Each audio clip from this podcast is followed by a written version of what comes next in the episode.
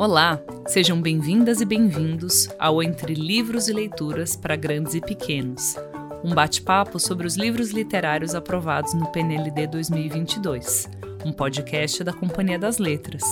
Eu sou Rafaela Deiab.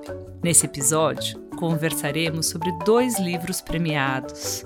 O Gato Xadrez, escrito pela Isamara Lando e ilustrado pela Tatiana Paiva, e o Lulu e o Urso, livro escrito pela Carolina Moreira e ilustrado pelo Odilon Moraes. Para conversar desses livros com a gente, chamamos a Lucila Silva de Almeida. Lucila é pedagoga e tem pós-graduação em Educação de Crianças de 0 a 3 anos pelo Instituto Singularidades de São Paulo. Vocês viram que é especialista no público desse PNLD, né? Conversa vai ser boa. Além disso, ela é autora de Interações, Crianças, Brincadeiras Brasileiras e Escola, pela editora Blucher, e coautora dos livros Parlendas para Brincar, Adivinhas para Brincar e Receitas para Brincar, todos eles publicados pela Panda Books. E também autora de Práticas Comentadas para Inspirar, pela Editora do Brasil.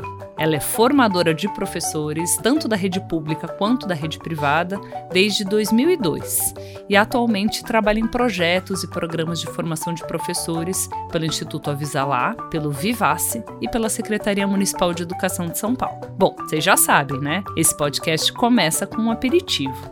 Então, que tal escutarmos Gato Xadrez na voz da atriz e contadora de histórias Suelen Ribeiro?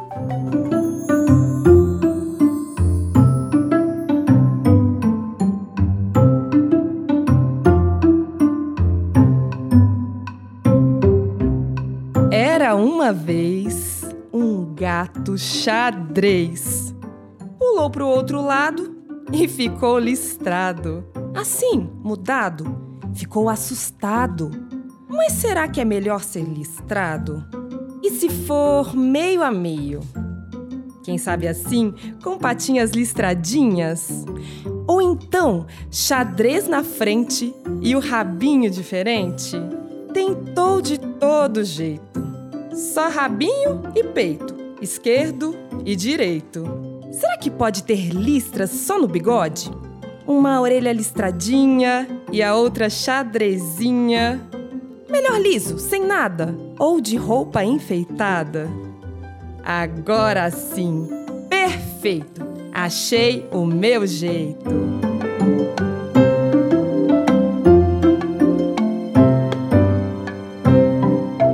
Oi, Lucila. Muito obrigada pela sua presença aqui com a gente. Oi, Rafa. Eu que agradeço o convite. Antes da gente começar o bate-papo, eu vou falar um pouquinho, né, a sinopse, o enredo é, das obras que a gente vai conversar hoje.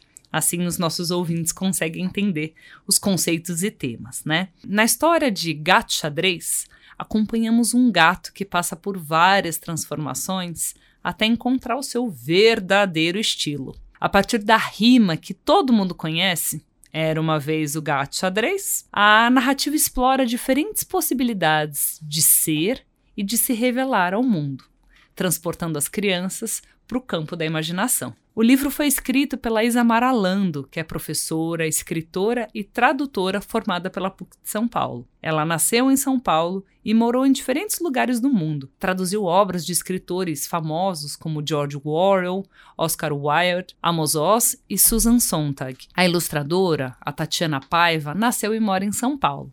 É formada em desenho industrial e trabalhou em diversas agências como designer gráfico. Uma das suas características é o uso de técnicas mistas, explorando recortes, colagens e outros objetos para elaborar ilustrações com muitas texturas diferentes. Isso a gente percebe bem no Gato Xadrez. O livro Lulu e o Urso, de Carolina Moreira, autora do texto, e de Odilon Moraes, o ilustrador, traz uma história em que uma mãe e uma filha estão em casa. A mãe tenta trabalhar e a menina, querendo desvendar tudo o que encontra pela frente, faz várias perguntas a ela. Claro que a mãe não consegue trabalhar, gente, vocês devem imaginar já. Mas a gente vai falar sobre isso. A Carolina Moreira é a, autor, a autora do texto, gosta de inventar histórias desde criança. Ela se formou em cinema na Inglaterra e foi com o cinema que aprendeu a contar histórias. Pois ele permite criar muitas narrativas, unindo gestos e olhares, sem palavras. Carolina é casada com Odilon Moraes, o ilustrador do livro. Quando criança, ele conta que adorava pintar com os pincéis do pai. Muitos dos livros da Carolina foram publicados em parceria com Odilon. Os dois conversam muito durante a criação de seus livros e escolhem juntos o que explorar nesse jogo entre as palavras e as imagens, para compor também, para além das imagens, muitos silêncios. E aquilo que não está dito, mas está lá.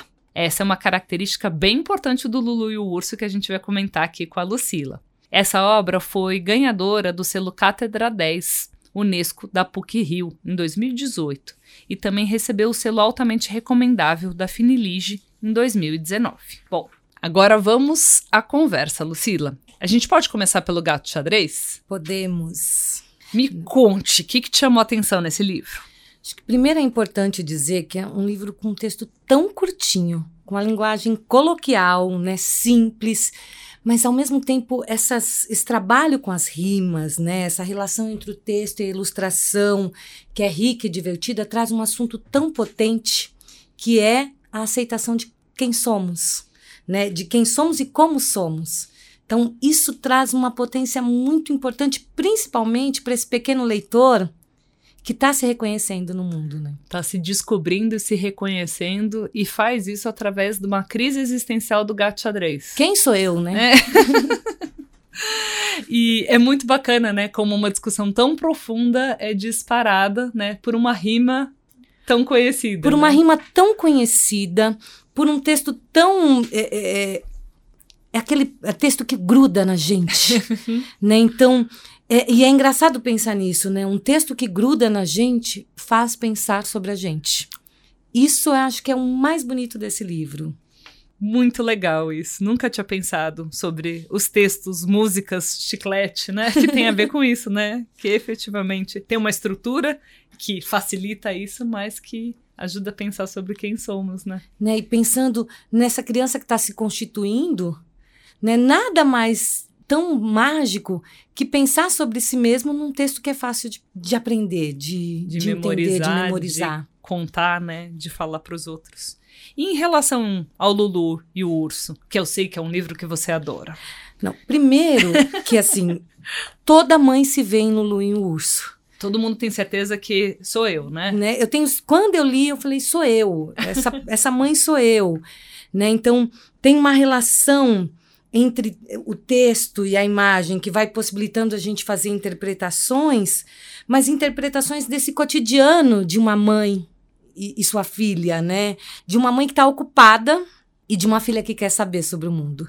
Né? Então, e, a- e isso não está dito no texto. Né? Onde é que estão esses silêncios? Onde, o que, que a ilustração me ajuda a pensar? Né? E o que, que o texto me ajuda a pensar sobre esse, esse cotidiano? Né? E sobre essa mãe que está ocupada? Porque ele não, não começa dizendo era uma mãe que estava ocupada. Uhum. E como é que eu sei sobre isso? Né? Ouvindo os silêncios desse livro. Ouvindo as O- os ilustrações. silêncios e os diálogos, né? É. Como é que a, a imagem dialoga com o texto? Também é interessante nesse livro que, em a mãe não estando disponível, né, e dando umas respostas bem curtas e objetivas para a criança tentando se livrar dela, né, para continuar trabalhando, essa negativa da mãe cresce como imaginário para a criança, né? E, e é bonito pensar como a criança usa essa negativa para poder imaginar. Então, é um casaco? E aí, que coisas eu imagino com um casaco? E é tão legal poder pensar que essa negativa também tem uma possibilidade de tempo, né? E esse tempo é necessário para a imaginação da criança. né? Então, é, é um livro que me chama a atenção justamente por isso. Né? Mesmo na negativa, a mãe está trazendo uma possibilidade de tempo e de imaginar. Porque ela dá respostas muito factuais, né? E do qual é o uso dos objetos, né? E daí a criança, a partir daquela resposta, olhando para o objeto, né, cria, né? A gente não sabe em que dimensão, né? Um algo completamente diferente do que foi dito, né, pela mãe, né? E é um caminho que as crianças fazem. Uhum. né? A gente responde a partir da nossa ótica. Mas isso não garante que as crianças vão olhar para aquilo a partir da nossa ótica. Né? Então, esse é o poder do imaginário também, né? E do, do, da imaginação, né, do imaginário e das ilustrações que convidam a essa interpretação nesse uhum. livro, né? Mas me diz uma coisa, tem uma dimensão que é sofisticada, né, no Lulu e o Urso a gente normalmente a, a, associa, por exemplo, ilustrações infantis ou ilustrações para a educação infantil, coisas super coloridas, vibrantes, contornadas, alegres. Esse livro não é assim, né? Não hum. é sofisticado demais para uma criança na educação infantil? Ele é sofisticado e as crianças merecem um livro sofisticado como esse. Maravilhoso. Né? Porque a gente tem uma ideia de que, como as crianças gostam de cor, eu preciso povoar a sala de aula de cores. E, na verdade, menos pode ser mais. Uhum. Né? Que é o que acontece nesse livro. Ele não tem uma quantidade de cores exageradas, mas ele convoca a olhar a ilustração.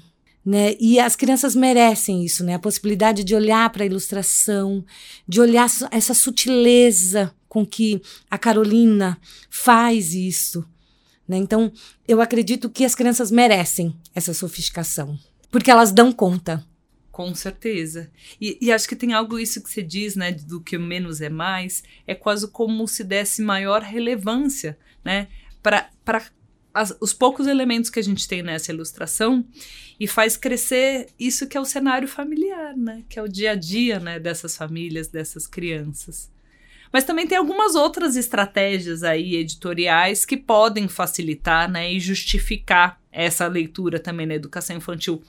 As famosas letra bastão ou leitura em letras maiúsculas. Hum. Na educação infantil é sempre assim? Tem que ser sempre letra bastão ou não? Não, não Mas precisa. ajuda? Ajuda, porque é uma, é uma letra que ajuda a pensar, por exemplo, nesse traço, né? Então, ela está sempre escrita da mesma forma, contribui é, para aquilo que normalmente as crianças veem. Mas eu também posso trazer livros com outros tipos de letras. Ajuda a nomear as letras e reconhecer as letras, mas não é proibido de modo algum na educação infantil ter livros com letra imprensa. Exatamente. Né? E aí eu preciso pensar o que está em jogo. Nesse livro está em jogo né, a possibilidade de desenvolver algumas é, habilidades da literacia emergência, é, emergente, né? esse conjunto de conhecimentos e de atitudes relacionadas à leitura e escrita. E aí, nesse sentido, a letra bastão pode ajudar essa criança que está construindo a sua ideia sobre a língua. E, e, acho que tem algo interessante né, nesse livro, que é dessa relação entre o texto e a imagem na diagramação, né? É, o texto é tão curtinho que ele é quase uma legenda da ilustração, né? Faz a gente lembrar, às vezes eu me pego olhando para esse livro, né, e pensando quase naqueles livros de palavra-chave, né, que você tem a, a, a, frase embaixo que traz o que está na ilustração. Só que a relação entre imagem e texto aqui nesse livro é completamente distinta, o né? O texto é tão curtinho, mas ele me faz pensar em outros textos. É verdade. É, e é aquilo que você falou dos silêncios, né? Que textos que emergem quando eu leio lá é um óculos. Uhum. Mas eu olho a imaginação e vejo o que ela faz com esse óculos. Que não é o óculos que a gente usa no dia a dia. Que é diferente de eu ter um texto só ilustrado, óculos, e ter a, imagina a imagem do óculos, né? A ilustração me faz pensar o uso que ela faz a partir desse óculos, a partir do casaco, do urso. Da representação, né? Da representação. Entre o objeto e a palavra, né? Que é o espaço do imaginário, né? É muito lindo isso nesse livro. E sobre o gato xadrez. Por que, que é bacana esse livro na educação infantil? O Gato Xadrez tem uma coisa de um texto que apoia a aceitação das diferenças, né, da diversidade, que estimula a autoconfiança, a alegria de ser exatamente como a gente é. Então, tem uma, essas e, e, outras aventuras que são contadas, ela vai ajudando por essa linguagem coloquial, por essas rimas, a, a estimular e facilitar também o acompanhamento da leitura por parte das crianças. Né? Então, por ser um texto conhecido, uhum. ele fala sobre mim, mas ele também me ajuda a antecipar um pouco o que pode acontecer. E eu acho que ele também traz uma coisa que é da dimensão da infância, que é a dimensão da experiência, né? Do experimentar, do experimentar ser quem a gente é, que tem a ver com, com a fantasia, com brincar com as roupas, né? Do poder ser xadrez, do poder ser listrado, do poder ser bolinha, do poder efetivamente experimentar é, as possibilidades que existem, né? Até e, se encontrar. E tem uma potência legal que é pensada, por exemplo, no brincar, né? Tem uma brincadeira com as palavras, mas ser listrado, ser com bolinha é um faz de conta, né? E se eu for herói, se eu for princesa, se eu nascesse em outra família, se eu nascesse em outro país, nessa né? possibilidade de brincar e de se imaginar outros personagens. Isso também é bacana. E na dimensão da relação entre a imagem e o texto, né? Dentro do gato xadrez tem algo que é, eu acho que é interessantíssimo, né? Que para além da relação entre imagem e texto, tem uma coisa do projeto gráfico, né? Que às vezes o gato, metade de, usa a dobra do livro, né? Como um portal de transformação para o gato, né? Né? Acho que tem uma coisa das ilustrações, porque elas interagem muito bem com o texto da Isa, né? Uhum. Sempre que o gatinho ganha novas estampas e cores, também aparecem novas dúvidas, novas perguntas, né? Nesse meio dessa brincadeira, o felino vai se apresentando de várias formas. Tem horas que ele aparece todo colorido, todo liso, metade listrado, quadriculado, estampado, enfeitado. Na maior parte das páginas, né, o destaque são para as cores e as texturas que esse corpo vai adotando. Né? E se eu fosse listrado, como é que eu ilustro, né? Então, enquanto o fundo vai aparecendo de uma maneira bem discreta, a gente vai prestando atenção, né, e vai convidando o leitor a olhar para esses detalhes. Perfeito. Sobre o Lulu e o Urso, a gente já falou um bocado, né, sobre as relações entre texto e imagem, mas acho que faltou a gente dizer, né, que é um livro ilustrado ou um álbum ilustrado, né? Um livro-álbum. Você quer falar um pouquinho sobre isso? Eu acho que é importante a gente pensar, né? E quando a gente denomina um livro ilustrado, um livro, um álbum, é um livro que traz imagens que nos convidam a pensar. Ele tem uma função de uma ilustração que é diferente, que traz informações que não estão postas no texto escrito, mas que dialogam com o texto escrito e que traz alguns vazios que a gente vai pensando por que será que tem um casaco? Por que, que ela coloca o casaco? Né? O que, que essa mãe está fazendo no computador? Então, ele vai possibilitando o imaginário de cada criança, de cada leitor. Né? Então, é, ele convida cada leitor a fazer uma leitura. A gente chegou naquele momento em que falamos sobre as práticas de leitura que podem ser desenvolvidas a partir de cada um desses livros em casa ou na sala de aula, né? A gente sabe que é na infância, né, um dos melhores momentos para acontecer esse primeiro contato com os livros, né? Conhecer histórias leva a gente a descobrir diferentes realidades e novos caminhos. E isso é fundamental para o desenvolvimento da criança, não é mesmo, Lucila? É sim. E como você tem alguma sugestão para começar a mediação de leitura do gato xadrez? Então, na leitura desse livro, dá para a gente destacar as mudanças ocorridas no, no, personagem e, por exemplo, perguntar às crianças como é que elas acham que o gato tá, está se sentindo. De qual transformação que elas gostaram mais? Questões como essas que podem estimular o olhar crítico das crianças e contribuir para que elas possam fazer relações com o cotidiano delas. Né? Como é que vocês se sentem sendo outros personagens, vivendo outros outros contextos, né? Além de interpretar o texto, as crianças também vão se sentindo acolhidas, representadas. Isso é fundamental para estimular a leitura, né? Como é que elas também estão se sentindo? Como é que elas estão vendo o personagem? E para estimular, né, essa leitura mais dialogada, esse debate, no caso do, do gato xadrez, como é que a gente podia fazer para estimular essas conversas em que eles falem entre si e que não fique aquele perguntas e respostas para o professor? Primeiro, é importante a gente ter o livro como referência. Hum. Né? Como é que eu trago o livro como referência e olho para o gato xadrez que vai pensando: e se eu fosse listrado? E se eu fosse de bolinhas? Provocando as crianças a falarem livremente sobre seus próprios sentimentos. Né? Como é que o gato conseguiu mudar? O que está de diferente aqui? Né? Como é que vocês se sentem vivendo outros papéis? Né? Então, mais do que pensar que personagem veio primeiro ou depois, uhum. né? é pensar e deixar aberto para que as crianças e o leitor teçam seus comentários. Possa falar de si mesmo. Nossa, eu também. É, eu me imaginei sendo gato xadrez. Eu queria ter uma roupa listrada, eu queria ter uma roupa de bolinha, né? Então, como é que eu vou olhar para isso? Ajudando as crianças a olharem que não tem uma maneira única de se colocar e ler o mundo. Não tem resposta certa. Não tem resposta certa, que é o que a gente viveu antes na educação, né? Então eu tinha que pensar quem eram os personagens, como é que a história, o que estava acontecendo na história, mas nunca o que que essa história me provocava? Que perguntas essa história me trouxe? Né? Então o convite é a gente olhar para o leitor como alguém que está pensando nessa história. E no caso do Lulu e o Urso, que é um livro que a gente já falou que tem muitos silêncios, ou seja, que constitui uma narrativa mais aberta. Como é que a gente faz para mediar ou provocar uma discussão sobre essa obra sem vender, né, o nosso ponto de vista para as crianças ou impor, né, esse ponto de vista. Lulu e o Urso, né, ao apresentar o livro, eu posso antecipar um pouco o que vai acontecer na história e, e perguntando o que está acontecendo na capa, o que, que a gente está vendo, sobre o que eles acham que pode acontecer, que está acontecendo, sobre o que é essa história. Ele é um livro que é recheado de perguntas né? Então é bom a gente também aproveitar isso. É conversar sobre essas perguntas, sobre o que está acontecendo, o que essa mãe está fazendo, o que a menina está fazendo, é uma excelente estratégia didática. Vocês também gostam de fazer perguntas para sua mãe? né? Vocês também fazem perguntas quando sua mãe está ocupada?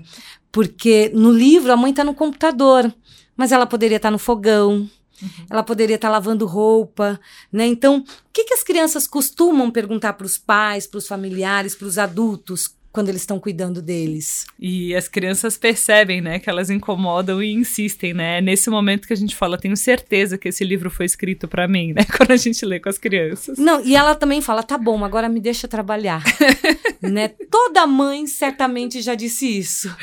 Toda mãe. Eu brinco que mãe. Lulu e o Urso é um livro para criança e para as mães. É verdade. A gente falou um pouco já aqui, né, de explorar as ilustrações desse livro e que as cores são diferentes, né, das que a gente encontra por aí em muitos livros infantis. Como a gente pode fazer, né, essa mediação ou se aproximar, né, de uma apreciação dessa ilustração que não seja por esse contraponto, né? Primeiro é preciso dar tempo. Uhum. Como é que as imagens podem sossegar nas crianças? Né? Como é para pensar sobre as imagens eu preciso de tempo para pensar sobre elas. Né? Então eu vou ajudando né, a articular o que está escrito, mas também pensando, por exemplo, em Lulu e o Urso, as cores predominantes são o azul e o branco. Mas à medida que ela vai se entregando à imaginação, que ela vai pensando e, e investindo nessa brincadeira, as páginas vão ganhando novas cores. Né? Então, essa, essa imaginação vai aumentando. Então, dá para ajudar as crianças a pensarem um pouco nessa escolha que o autor teve, né? Que cores que eram predominantes no começo? Como é que as cores vão surgindo à, medida que ela vai trazendo esse, vai trazendo vida para esse urso, né? Então, é, ajudando a olhar um pouco para esses detalhes que a Carol sutilmente traz para o livro, né? E às vezes eu fico numa dúvida quando eu estou mediando leituras e a gente recebe às vezes também quando faz eventos muitas perguntas pro, dos, dos mediadores de leitura, principalmente nas escolas, falando, bom, a gente às vezes está tratando de uma narrativa que traz uma relação do cotidiano, né? E daí muitas vezes as crianças, todas as crianças querem falar né? Como é que a gente faz isso? E, se, e, vale tudo? Pode ficar falando, ah, porque ontem eu fui na casa do meu avô e comi chocolate? Num livro, por exemplo, com, como Lulu e o Urso, é válido? Essa é uma intervenção do leitor que a gente valida? Ou a gente fala, ah, vamos voltar para o livro? Como é que a gente faz isso? E com crianças tão pequenas, né? Então, a gente pode ir pensando mais de um caminho. Tá. Né? Então eu preciso pensar quem é esse meu leitor. Uhum. É um leitor que consegue suportar um pouquinho esse comentário e comentar depois? Ele segura, né? Ele consegue segurar? É um leitor que já tem uma musculatura para isso, uhum. né? Ou é um leitor que é, é um assunto que está disparando, que não faz sentido comentar depois. Uhum. Então eu posso fazer escolhas e de repente fechar o livro e olhar, né? Então, vamos falar um pouquinho. Então, vou dar um tempo para as crianças falarem, porque faz sentido, porque a gente precisa pensar que a leitura também dispara conversas, uhum. né? E elas disparam conversas que não dá para fazer depois. Então, um, um primeiro conselho que eu penso é qual é a musculatura dessa criança, né? Que repertório que ela tem? Como é que eu conto as histórias? Ela tem uma leitura que é recorrente, que é só de vez em quando, porque a constância também me dá condições de esperar para fazer comentários depois. Né? Tem comentários que precisam ser feitos na hora. Então é uma linha tão tênue que eu só consigo se eu conheço o leitor, se eu conheço o texto e eu sei que também pode ter disparadores. O conselho que eu, que eu, que eu trago é conhecer o leitor, é saber se ele tem musculatura de aguardar um pouco mais, de suportar esse comentário, ou se esse comentário faz sentido ali na hora. E ajudando, é uma questão de equilíbrio. É quase uma arte, né, nesse acolhimento das colocações do leitor, né? Lembrando aqui, é, é, durante né, a pandemia, é, o período de isolamento principalmente, né, em que a, a escola se tornou virtual, né? E as mediações de leitura também muitas vezes virtuais, né? E o quanto isso foi difícil para as crianças muito pequenas, né? Cujo currículo principal, né, é interagir, né, né são a, elas aprendem nas situações de interação é, em sala de aula, mas estando cada um na sua casa, eu lembro de, de, escutar narrativas de educadores, né, falando dessa dificuldade de conseguir fazer, né, os alunos suportarem o tempo da espera para fala, porque todos não podiam falar ao mesmo tempo online, né, uhum. né, porque senão ninguém se escutava. Se em sala de aula isso acontece, né, mas você consegue escutar pelo menos, né? E retomar, falar, ó, ele tá falando aqui um minutinho das crianças saindo muito chateadas, né, dessas rodas online porque não se sentiam escutados, né? Porque a se a leitura fala de mim, eu também quero falar. Uhum. Né? Então, é importante que eu tenha essa dosagem né, esse equilíbrio, que eu saiba jogar esse jogo, entendendo o momento que a criança precisa muito falar, porque aquela parte diz muito de algo que disparou, mas eu também preciso pensar como é que eu também não fujo dessa, desse texto. Quando eu trago e faço uma leitura literária para as crianças, eu também estou dizendo para ela que é uma leitura que não, um texto de que não se altera, né, que a leitura escrita não se altera, vai ser sempre escrito daquele jeito. Mas num livro imagem tem outros disparadores, né? Num livro álbum, eu vou trazer trazendo outras conexões. Então ela se altera a partir do leitor também. Então eu preciso saber fazer esse jogo, né? Então, se é um livro álbum, como é que eu dou espaço para que eles falem?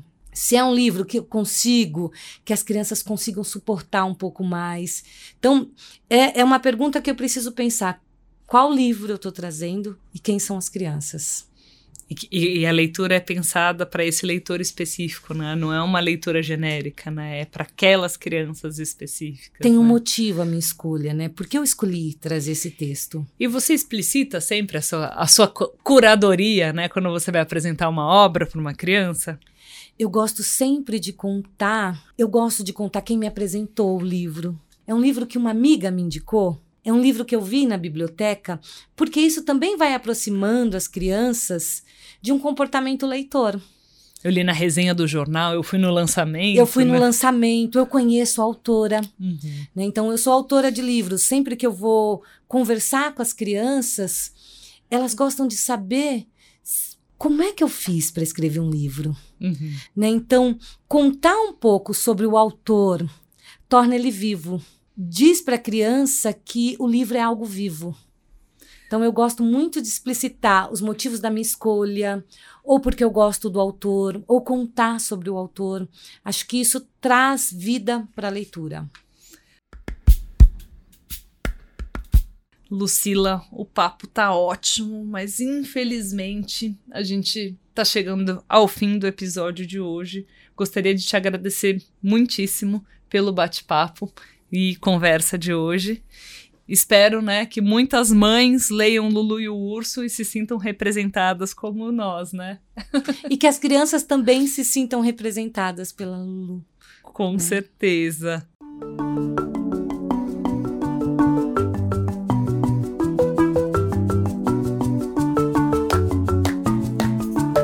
Esse foi mais um episódio de Entre Livros e Leituras para Grandes e Pequenos, um bate-papo sobre os livros literários aprovados no PNLD 2022, um podcast da Companhia das Letras.